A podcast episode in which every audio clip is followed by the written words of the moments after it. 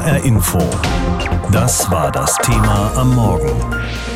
Alles wurscht, was sich nach den Fleischskandalen getan hat. Heute Mittag geht es im Bundestag um die Wurst und wie sie gemacht wird, unter welchen Bedingungen und vor allem, wer sie macht und wie die bezahlt werden dafür.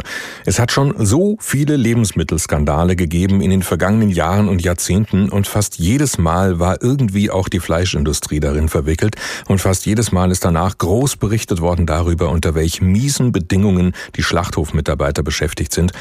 Aber jetzt erst nach dem Corona-Skandal bei Tönnies in Nordrhein-Westfalen soll sich was ändern. Die Bundesregierung hat dafür ein neues Gesetz vorbereitet und da gibt's heute Mittag eine Anhörung dazu im Bundestag. Fehlender Arbeitsschutz, viel zu lange Arbeitszeiten, schlechte Unterbringung. Bundesarbeitsminister Hubertus Heil von der SPD kritisierte in den vergangenen Wochen und Monaten immer wieder die Arbeitsbedingungen in der Fleischindustrie. Die sollen nun verbessert werden. Ein Gesetzentwurf der Bundesregierung sieht Verschärfungen für die Branche vor. Kurz vor der heutigen Bundestagsanhörung war Heil zuletzt Ende vergangener Woche im Bundestag für das geplante Gesetz. Und deshalb ist meine herzliche Bitte nochmals an diesen Deutschen Bundestag mit den Verhältnissen in der Fleischindustrie in Deutschland grundlegend aufzuräumen. Wir haben mit dem Arbeitsschutzkontrollgesetz dafür gesorgt, dass wir endlich die grundlegenden Konsequenzen ziehen. Konsequenzen ziehen, aufräumen in der Fleischbranche. Heil nannte es auch wiederholt eine Schande, dass Menschen aus Mittel- und Osteuropa ausgebeutet würden. Mit dem Arbeitsschutzkontrollgesetz soll nun dafür gesorgt werden, dass Großschlachtereien in ihrem Kerngeschäft, also bei Schlachtung, Zerlegung und Fleischverarbeitung, keine Fremdarbeiter mehr einsetzen dürfen, etwa aus Osteuropa. Dazu sollen Werkverträge und Leiharbeit vom kommenden Jahr an verboten werden. Ausgenommen sind Betriebe mit bis zu 49 Beschäftigten. Wir wollen dafür sorgen, dass die Arbeiter in dieser Industrie direkt beim Unternehmen angestellt sind. Und das gilt übrigens bei allen Gerüchten nicht für den Dorfmetzger, der seine eigene Schlachtung betreibt, sondern es gilt für die Fleischfabriken, denn da ist das Problem. Betonte der Minister zuletzt auch, als der Bundestag den Gesetzentwurf in erster Lesung beraten hatte. Auch mehr Kontrollen durch die Länder und eine digitale Arbeitszeiterfassung sind vorgesehen, damit die Unternehmen nicht den Mindestlohn unterlaufen.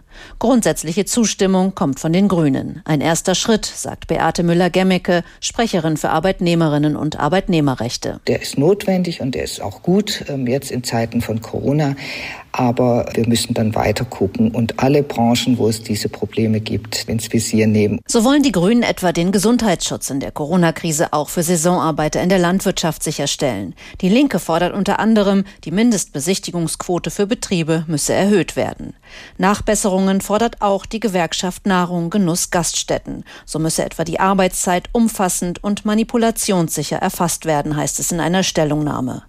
Nötig seien nicht neue Gesetze, kritisiert dagegen die FDP. Der Bundestagsabgeordnete Karl Julius Kronberg sagte, besser seien effektivere Kontrollen. Bei den Kontrollen fehlt mir die Vernetzung der unterschiedlichen Kontrollbehörden von der Kommune über das Land bis zum Bund. Deswegen fordern wir von der FDP eine Taskforce. Kritik am Gesetzentwurf hatte es auch aus der Fleischbranche gegeben. Zugleich kündigten mehrere Unternehmen an, Mitarbeiter aus Werkverträgen künftig direkt anzustellen. Die Branche selbst stand zuletzt erneut im Fokus. Ermittler hatten kürzlich in mehreren Bundesländern Arbeitsunterkünfte und Geschäftsräume durchsucht. Der Verdacht, illegale Einschleusung von Arbeitskräften. Arbeiter, überwiegend aus Osteuropa, sollen mit gefälschten Papieren beschäftigt worden sein.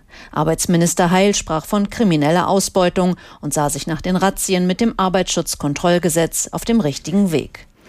Claudia Plass aus unserem Hauptstadtstudio in Berlin, wo es heute im Bundestag eine Anhörung gibt für ein neues Gesetz, das unter anderem Leiharbeit und Werksverträge in der Fleischindustrie verbieten soll. Tönnes hat vor drei, vier Wochen noch gesagt, wie Westfleisch auch, ohne Werkvertragsarbeitnehmer bricht das System zusammen. Und heute sagen beide Konzerne, Westfleisch und Tönnies, wir können es auch ohne Werkvertragarbeitnehmer machen. Also verarschen kann ich mich selber.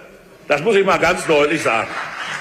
Das hat Karl-Josef Laumann von der CDU gesagt vor ein paar Monaten im Landtag von Nordrhein-Westfalen. Der Minister für Arbeit, Gesundheit und Soziales von Nordrhein-Westfalen. Und das hat er nach dem Corona-Skandal bei Tönnies gesagt in der Fleischfabrik in Reda-Wiedenbrück.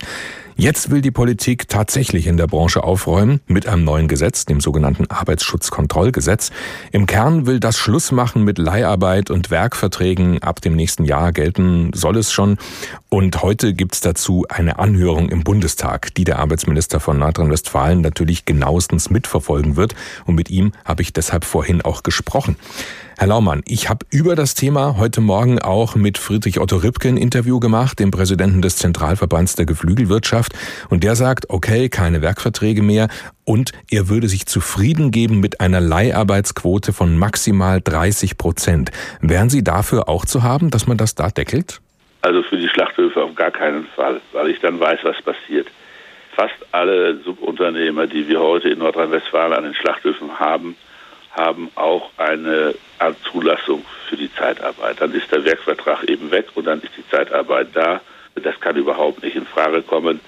In der Schlachtung muss es, da bin ich fest von überzeugt, bis auf die handwerklichen Betriebe zu einem klaren Einstellungsgebot kommen. Mhm. Und äh, Jetzt sagt die Fleischindustrie hilft uns da nicht weiter. Jetzt sagt die Fleischindustrie aber eben auch, sie hat eine Hochsaison im Sommer, wenn viele Leute Grillfleisch kaufen und da brauchen sie entsprechend mehr Personal, im übrigen Jahr aber nicht. Und deswegen brauchen sie ja. eben diese Leiharbeiter. Ja gut, da muss man eben mit Arbeitszeitkonten arbeiten. Außerdem ist es in der industriellen Schlachtung so, dass ja in der Regel auch Lieferverträge mit der Landwirtschaft bestehen. Ich habe nicht den Eindruck, dass die Schlachthöfe sehr saisonal gesteuert werden. Es ist jetzt so, wir haben mit den zehn Jahre rumgedoktert, wenn ich das mal so sagen darf. Nie ist eingehalten worden, was man gesagt hat. Und jetzt finde ich, ist der Punkt da für eine sehr konsequente Gesetzgebung. Und ich sage auch ganz offen, ich erwarte auch an den Deutschen Bundestag, dass man dieses Gesetz jetzt nicht weichspült, sondern knallhart durchzieht. Wobei es da wirtschaftsrechtlich ja schon durchaus Probleme und Bedenken gibt. Also jedes Unternehmen darf ja in Deutschland selbst entscheiden, wie es sich organisiert. Und wenn Sie den Firmen jetzt neue Verbote machen, greift der Staat da tief ein in dieses Recht. Also da verschiebt die Politik gerade ein Stück weit unsere grundlegenden Koordinaten in unserem Wirtschaftssystem. Ja gut, das sage ich auf der anderen Seite aber auch, wenn man dann sieht, dass diese Menschen, die ja in der Regel aus Osteuropa kommen, teilweise wirklich ausgenutzt werden wir nicht sicherstellen können, dass der Mindestlohn äh, bezahlt wird, die Wohnverhältnisse in einem gewichtigen Umfang mit Menschenwürde nicht in Verbindung zu bringen sind, dann steht das eben dagegen. Und da gibt es ja auch Rechtsgutachten, die aufgrund dieser Abwägung sagen, dass man es für diesen Bereich machen kann. Ja, aber andere Gutachten sagen auch, das neue Gesetz verstößt gegen die Verfassung. Und äh, der Präsident der Geflügelwirtschaft hat mir auch gesagt im Interview, notfalls will er klagen. Befürchten Sie nicht, die Richter könnten das Gesetz kippen? Ja gut, das weiß ich nicht. Da müssen die Gerichte dafür die Verantwortung übernehmen. Bei also Sie lassen es drauf ankommen. Bei Gutachten ist es ja immer so, dass man auch unterschiedliche Gutachten hat. Am Ende werden es wahrscheinlich Gerichte entscheiden. Aber ich glaube, dass die Schlachtwirtschaft eins ganz klar sehen muss. Sie braucht auch eine gewisse Akzeptanz in der Bevölkerung. Und so wie sie sich zurzeit und seit Jahren organisieren, finde ich, haben sie diese Akzeptanz nicht mehr. Ja, aber zur Bevölkerung gehören jetzt auch ähm, mittlere Betriebe, also kleinere Metzgereien trifft das Gesetz jetzt nicht, das haben Sie schon erwähnt, aber mittlere Betriebe durchaus. Die sagen, wenn wir nicht mehr wie bisher liefern können auf Knopfdruck, dann springen sofort andere in die Bresche, dann kaufen die Supermärkte bei Herstellern im Ausland zum Beispiel ein und hier bei uns gehen Arbeitsplätze verloren, gerade auf dem Land, wo es sowieso schon wenig Jobs gibt. Was sagen Sie den Leuten, die Nein, dann im also, Zuge also, dieses Gesetzes vielleicht bald ohne Job dastehen? Nein, ich glaube nicht, dass da Leute ohne Job dastehen. Es geht hier um Werkvertragarbeitnehmer, es geht nicht um Fest Festangestellte. Und ich habe hier im Münsterland mal unsere mittelständische Schlachtindustrie angeguckt oder Schlachtwirtschaft, das ist keine Industrie. Die haben in der Regel so gut wie gar keine Werkvertragsarbeitnehmer, sondern arbeiten mit festangestellten Leuten. Und von daher haben die ja ohnehin kein Problem. Was die ganze Sache jetzt ins Rollen gebracht hat, war ja gar nicht direkt jetzt ein Lebensmittelskandal, sondern Corona. Und dabei sind die miesen Arbeitsbedingungen in der Fleischbranche ja überhaupt nichts Neues. Wieso braucht es erst Corona, damit die Politik sich jetzt aufmacht, um wirklich was zu ändern?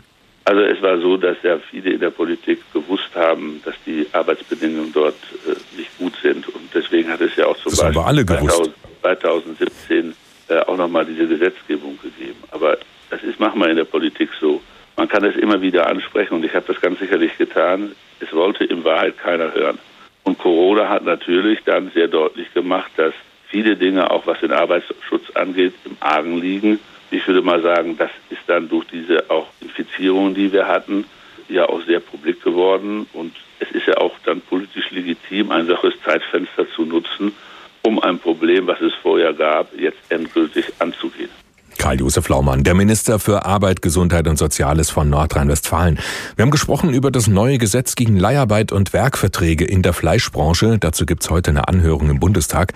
Und das ist das Thema heute Morgen bei uns. Alles wurscht, was sich nach den Fleischskandalen getan hat. Corona im Schlachthof. Unter den Mitarbeitern von Tönjes hat sich das Virus rasend schnell ausgebreitet. Das war der jüngste Skandal in der Fleischindustrie im Sommer. Und obwohl es da mal nicht um Lebensmittel selbst gegangen ist, wie davor zum Beispiel bei Wilke in Nordhessen und so vielen anderen Skandalen, im Mittelpunkt hat auch bei Tönjes wieder gestanden, unter welchen Bedingungen die Arbeiter leben und schuften. Und das soll besser werden mit einem neuen Gesetz jetzt, über das heute der Arbeitsausschuss im Bundestag berät. All die Skandale schrecken doch bestimmt auch eine Menge Menschen ab, im Supermarkt Billigfleisch und Wurst zu kaufen, gerade dann, wenn es eklig wird, bei Gammelfleisch oder schlechter Tierhaltung. Möchte man ja meinen, aber es ist komplizierter. Die kleine Metzgerei Martus im Frankfurter Stadtteil Bräungesheim ist gut besucht. Die Warteschlange vor der Tür besteht fast ausschließlich aus Stammkundinnen und Kunden. Gleich vier Fleischfachverkäuferinnen und Verkäufer stehen hier hinter der Theke. Und die braucht es auch, erklärt Guido Bartel, der seit 15 Jahren in der Metzgerei arbeitet. Denn durch die ganzen Skandale in der Fleischbranche würden immer mehr Menschen auf Qualität achten. Es gibt Zuwachs, natürlich. Es gibt Zuwachs, dadurch, dass der Kunde die, die, ähm, die Nachvollziehbarkeit gerne haben möchte. Was im Supermarkt halt einfach nicht gegeben ist. Der Kundenzulauf in der Metzgerei setzt sich größtenteils aus einer jungen und kritischen Kundschaft zusammen, erklärt Bartel. Die meistgestellten Fragen ist natürlich, wo beziehen wir unser Fleisch? Ja? Und was für Fleisch wir haben. Spezifische Fragen, was für Rindfleisch wir haben, wie das Rind aufgezogen wird und so weiter. Also das sind eigentlich die hauptgestellten Fragen, äh, da der Kunde halt eben einfach nicht aus Massenschlachtereien beziehen möchte. Viele der Menschen, die ich nach ihrem Konsumverhalten gefragt habe, kaufen Fleisch schon lange nicht mehr nur im Supermarkt. So auch diese Frankfurterinnen und Frankfurter auf dem Erzeugermarkt an der Konstabler Wache. Beim Metzger oder im Markt Supermarkt nicht, überhaupt nicht. Ja, ich weiß nicht, wo das herkommt genau. Ah, hauptsächlich hier am Markt und an diesem Stand, ja. Gebe ich lieber ein paar Euro mehr aus und anständiges Fleisch, ja. Und da weiß ich, dass das in Ordnung ist. Aber bildet das die Realität ab? Oder habe ich zufällig einfach nur besonders ernährungsbewusste Hessinnen und Hessen gefragt? Die Fleischskandale führen immer dazu, dass es nur kurzfristige Auswirkungen sind. Kurzfristig kauft der Konsument etwas weniger, aber schon nach relativ kurzer Zeit geht er wieder in sein normales Alltagsverhalten über. Erklärt Hans-Georg Häusel. Der Konsumpsychologe geht davon aus, dass auf lange Sicht Fleisch sowieso fast komplett von unserem Speiseplan verschwinden werde. Die fleischfreie Ernährungsbewegung sei im Vormarsch, so Häusel. Sie geht tatsächlich bei jungen eher gebildeten Frauen los. Das sind immer so im Gesundheitsbereich, im Ernährungsbereich immer die Avantgardisten und geht dann ganz langsam in die Bevölkerung rein, bis es irgendwann mal die alten Männer erreicht. Solange aber noch Fleisch gegessen wird, scheitert ein Gang zur Metzgerei um die Ecke oder auf den Wochenmarkt häufig schon am Preis. Wenn man es sich nicht leisten kann, dann ändert man sein Konsumverhalten wahrscheinlich nicht langfristig. Und die Preise für qualitativ hochwertige und faire Produkte sind nun mal höher als für Fleisch- und Wurstwaren aus der Massenfleischindustrie. Und das schreckt einige ab, erklärt Melanie Runkel vom Hofladen Rühl aus Zell im Vogelsberg. Kreis. Wir haben ja auch Kunden, die dann sagen, äh, Gott, sie sind aber teuer. Ja, aber es muss ja irgendwo aufgehen, wenn du alles aus einer Hand machst und dann muss das dementsprechend auch das Preis-Leistungs-Verhältnis stimmen. Seit Jahren ist der Fleischkonsum in Deutschland rückläufig. Geringfügig zwar nur, aber doch pro Jahr etwa ein bis zwei Prozent, erklärt Konsumpsychologe Häusel. So der Durchschnittskonsument äh, isst im Jahr 60 Kilo an die 60 Kilo Fleisch und das nimmt jedes Jahr ab. Das heißt also jedes Jahr ein Pfund weniger quasi. Das ist trotzdem noch eine große Menge Fleisch, die da pro Kopf in Deutschland verzehrt wird. Umso wichtiger also, dass man beim Kauf auf Qualität und auf faire Bedingungen für Tiere Tiere und Verarbeitende achtet. Boris Kern über unser Verhalten beim Fleischkonsum. Arbeiter, die dicht an dicht stehen und am Akkord Schweine und Geflügel schlachten und zerlegen, die oft über Sub-Sub-Unternehmer beschäftigt werden und oft schlecht bezahlt werden und die obendrein unter unwürdigen Bedingungen hausen müssen und dann auch noch Corona. Es hat Masseninfektionen gegeben in den großen Fleischfabriken in Deutschland im vergangenen halben Jahr. Und alles zusammen hat jetzt dazu geführt, dass die Politik jetzt die Arbeitsbedingungen verbessern will. Mit einem neuen Gesetz, das verbietet den Fleischkonzernen unter anderem Leiharbeit und Werkverträge. Dazu gibt's heute im Bundestag eine Anhörung im Ausschuss für Arbeit und Soziales. Der Zentralverband der deutschen Geflügelwirtschaft ist allerdings gegen dieses Gesetz. Der sagt, wir brauchen Leiharbeiter, denn die Fleischwirtschaft sei zum Teil ein Saisongeschäft. Im Sommer reißen sich die Kunden ums Grillfleisch und dafür brauchen die Konzerne flexible Zeitarbeiter. Friedrich Otto Ripke ist der Präsident des Zentralverbands der deutschen Geflügelwirtschaft. Ihn habe ich gefragt, wenn Ihre Betriebe in der Saison mehr Personal brauchen, dann können die die Leute doch befristet einstellen. Dafür braucht es doch keine Leiharbeiter. Wo ist also das Problem? Ja, wir brauchen die Arbeitnehmerüberlassung oder Leiharbeiter, weil wir von den Leiharbeitsunternehmen immer wieder die gleichen Fachkräfte kriegen, die über das Jahr dann auch bei verschiedenen Unternehmen arbeiten, sich also auch über das Jahr auslasten. Und das wäre nicht möglich, wenn wir immer befristet für zwei, drei Monate einstellen müssten über das Arbeitsamt. Sodass ich glaube, es ist gut eingespielt. Die Leiharbeiter kommen bei uns schon Jahrzehnte immer wieder. Und äh, sie werden auch nach deutschem Recht bezahlt, also Mindestlohn, Lohnfortzahlung, mhm. Urlaubsanspruch.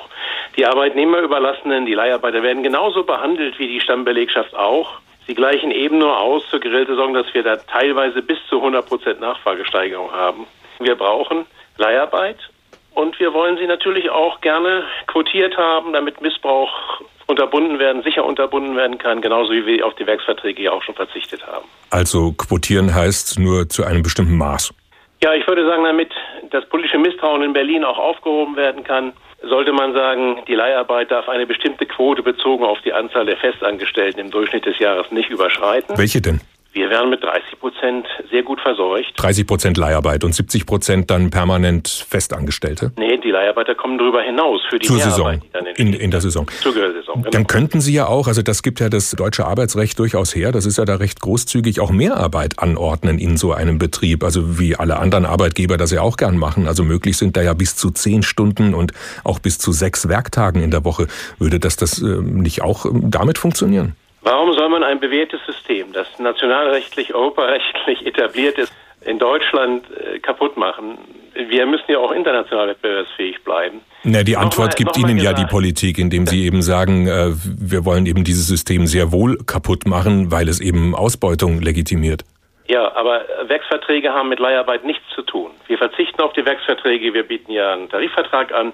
Äh, mich ärgert auch, dass in Berlin so total pauschaliert wird. In meiner Branche ist das gang und gäbe, was da verlangt wird. Nur bei der Leiharbeit müssen wir deutlich sagen, müssen wir Fachkräfte über die Stammbelegschaft hinaus nach deutschem Recht beschäftigen. Wo ist dann das Problem?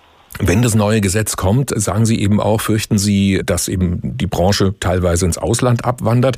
Allerdings sind ja Schlachthöfe ganz eng auch mit der Viehzucht unmittelbar verbunden. Also zum Beispiel beim Geflügel eben mit den entsprechenden Viehzüchtern in Niedersachsen. Es ist ja verboten, die Tiere zum Schlachthof quer durch halb Europa zu karren. Da ist doch so ein Stück weit so dieses Szenario, die wandern alle ab, doch ein Stück weit auch Angstmacherei, oder? Nein, überhaupt nicht. Ähm, wir haben unsere Produktionsmenge von Hähnchenfleisch zum Beispiel in Deutschland für den nationalen Markt produziert. Das sind rund 950.000 Tonnen pro Jahr. Wir haben keine Überschüsse für Export mehr. Die Polen zum Beispiel haben in den letzten vier Jahren deutlich gesteigert, haben uns überholt, produzieren jetzt 1,4 Millionen Tonnen Hähnchenfleisch und sind Exportland. Wir müssten nicht nur befürchten, dass das abwandern, sondern ausländische Ware reinkommt, wenn hier nicht mehr so viel produziert wird. Und wir stehen im harten Wettbewerb. Der Brexit kommt dazu. Die Polen können nicht mehr nach Großbritannien liefern, würden versuchen, diese Menge auch hier loszuwerden. Und ich möchte einfach, dass man das sieht. Herr Ripke, nur nochmal äh, zum besseren Verständnis. Also Sie äh, fürchten also, wenn Schlachthöfe abwandern sollten, dann wandern auch Viehzüchter ab, oder? Äh? Ja, wir haben eine sehr lange Wertschöpfungskette. Und das haben wir jetzt auch in Berlin nochmal vorgetragen. Wir haben nur äh, zwei große Schlachthöfe für Hähnchenfleisch und einen großen für Puten. Und wenn diese in ihrer Leistung gemindert würden durch Leiharbeitsverbot, dann würde das zurückstauen bis in die Stelle, bis in die Höfe unserer Bauern und Tierhalter hinein. Die könnten eben nicht woanders schlachten lassen. Sie haben es selbst gesagt, die Trans deutsche Transportverordnung schreibt ja Transportzeiten vor, die nicht überschritten werden dürfen. Ein süddeutscher Hähnchenhalter könnte seine Tiere nicht in Polen schlachten lassen, auch wenn es ihm angeboten würde, weil es einfach zu lange dauert, dahin zu fahren. Und es wäre auch nicht tierschutzgerecht. Aber gerade von der Politik gibt es ja eben Bestrebungen, diese, wie Sie gerade beschrieben haben, diese paar wenigen großen zentralen Schlachthöfe irgendwie aufzudröseln und eben zu sagen, besser wäre es regional kleinere zu haben. Wir haben höchste Standards. Ja, weil sie mehr Profite gibt.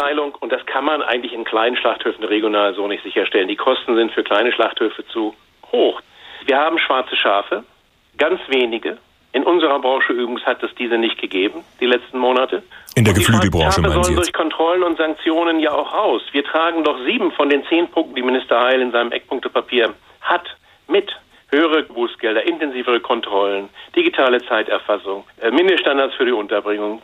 Sie haben jetzt schon angekündigt, falls das Gesetz so kommt, wie es geplant ist, dann wollen Sie eventuell klagen, weil es verfassungswidrig ist? Wir möchten das vermeiden. Ich denke, die Politik kommt zur sachlichen Einsicht, differenziert, führt Kontrollsysteme ein, auch für die Leiharbeit. Da muss man die Leiharbeit nicht verbieten. Wenn man sie verbieten würde, verstößt das gegen nationales Recht, auch gegen Europarecht. Wir haben den Gleichheitssatz im Grundgesetz, wir haben die Berufsfreiheit. Äh, wenn das alles nicht fruchtet, müssten wir klagen, ja. Friedrich Otto Ripke, Präsident des Zentralverbands der deutschen Geflügelwirtschaft. Wir haben gesprochen über Leih- und Zeitarbeit in der Fleischindustrie, denn das Thema heute Morgen bei uns ist alles wurscht, was sich nach den Fleischskandalen getan hat. Vor rund einem Jahr wurde der Wilke-Fleischskandal bekannt. In Wilke Wurst aus Nordhessen waren Listerienkeime nachgewiesen worden. 37 Krankheitsfälle, darunter auch drei Todesfälle werden mit den Produkten der Firma in Verbindung gebracht. Die Staatsanwaltschaft ermittelt gegen drei Verantwortliche der Firma Wilke. Auf politischer Ebene ist seitdem einiges angeschoben worden, um einen solchen Skandal zu verhindern. Aber inzwischen reicht das auch nicht mehr aus. Die Erkenntnis, dass sich nicht erst in der Wurstfabrik vieles verbessern muss, sondern schon vorher, das setzt sich so langsam durch in den Köpfen. Die Grünen und auch die CDU-Fraktion im Hessischen Landtag wollen schon bei der Schlachtung jetzt ansetzen. Andreas Meyer-Feist ist für uns in unserem Landtagsstudio in Wiesbaden. Andreas, wie soll in Hessen in Zukunft denn geschlachtet werden? Ja, so dass die Tiere nicht unnötig leiden. Das gilt in erster Linie für Schweine und Rinder, aber auch für Geflügel. Das fängt bei der Betäubung an, die ja oft nicht funktioniert. Dann kann es passieren, dass das Huhn unbetäubt in die Brühmaschine kommt. Aber auch Rinder und Schweine sollen nach Möglichkeit in ihrer vertrauten Umgebung geschlachtet werden. Das reduziere Stress, sagen die Wissenschaftler. Es gibt weniger Tiertransporte. Und wo das nicht geht, sollen die 450 kleineren Schlachtbetriebe in Hessen, Dorfschlachtereien und so weiter wieder mehr zu tun bekommen, also weg von der Schlachtindustrie. Das Ganze ist natürlich auch eine Kostenfrage. Wenn man mal den Veterinär anschaut, den braucht man dabei. Der kostet zum Beispiel bei Großschlachtereien wie Tönnies oder einem vergleichbaren Betrieb für ein Schwein zwei Euro.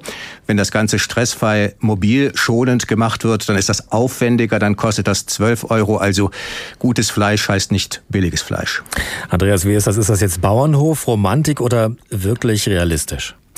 Das Problem, äh, das dahinter steht, ist ein ziemlich großes. Es gibt viele Dorfschlachtereien, kleine Schlachtereien, die haben sehr wenig zu tun. Sie können nicht mithalten, preislich nicht mithalten mit den großen Betrieben. Also sollen sie jetzt punkten mit Qualität, mit Tierwohl. Wie das genau gefördert werden könnte, steht noch nicht fest. Es gibt aber auch die Kritik der Opposition, die sagt, man kann nicht nur an diesen einzelnen Punkten ansetzen, wenn es ums Tier geht, auch um den Menschen geht. Also wir brauchen eine grundlegende Verbesserung der Arbeitsbedingungen in den großen Schlachthöfen. Das ist eine Kritik an diesem ja kleinteiligen Ansatz. Und es gibt einige, die sagen, wir brauchen mehr Kontrollen. Das ist das A und O bei dem ganzen Problem. Die hessische Landwirtschaftsministerin Priska Hinz, die will ja auch die Lebensmittelüberwachung deutlich verbessern. Was hat sich da eigentlich geändert seit dem Wilke-Skandal? Also sie hatte angekündigt, mehr zu kontrollieren. Tatsächlich ist es so, dass die Kontrollen inzwischen zielgenauer stattfinden. Also dort, wo ein besonders hohes Risiko vermutet wird, wird auch genauer hingeschaut. Und das ist nicht nur unbedingt den Kreisen überlassen. Auch die sogenannte Fachaufsicht in Wiesbaden kümmert sich mehr darum. Es gibt mehr gemeinsame Kontrollen Kontrollen und man versucht neue Ansätze, wissenschaftliche Ansätze zu verfolgen, zum Beispiel die sogenannte Ganzgenomsequenzierung. Das ist ein Verfahren, das zusammen mit der Rückverfolgung von Lieferketten ermöglicht, dass sich die Infektionsketten von Krankheitserregern zwischen Patienten und Lebensmittel aufklären lässt, besser als früher und das könnte schon ein Fortschritt sein. Wie schätzt du das denn ein? Reicht das aus oder gibt es da noch Luft nach oben, wenn es um die Lebensmittelsicherheit geht? Also Foodwatch, die Verbraucherorganisation, sagt alles schön und gut, aber das Entscheidende an der ganzen Sache ist die Transparenz, während die haarsträubenden Hygienemängel, die man ja bei Wilke bestens dokumentiert hatte, öffentlich gemacht worden, dann hätte sich kein Unternehmen ein weiter so leisten können. Wie steht es bei uns in Hessen um die Lebensmittelsicherheit? Darüber gesprochen habe ich mit unserem landespolitischen Korrespondenten Andreas Meyer-Feist in Wiesbaden. HR Info. Das Thema. Wer es hört, hat mehr zu sagen.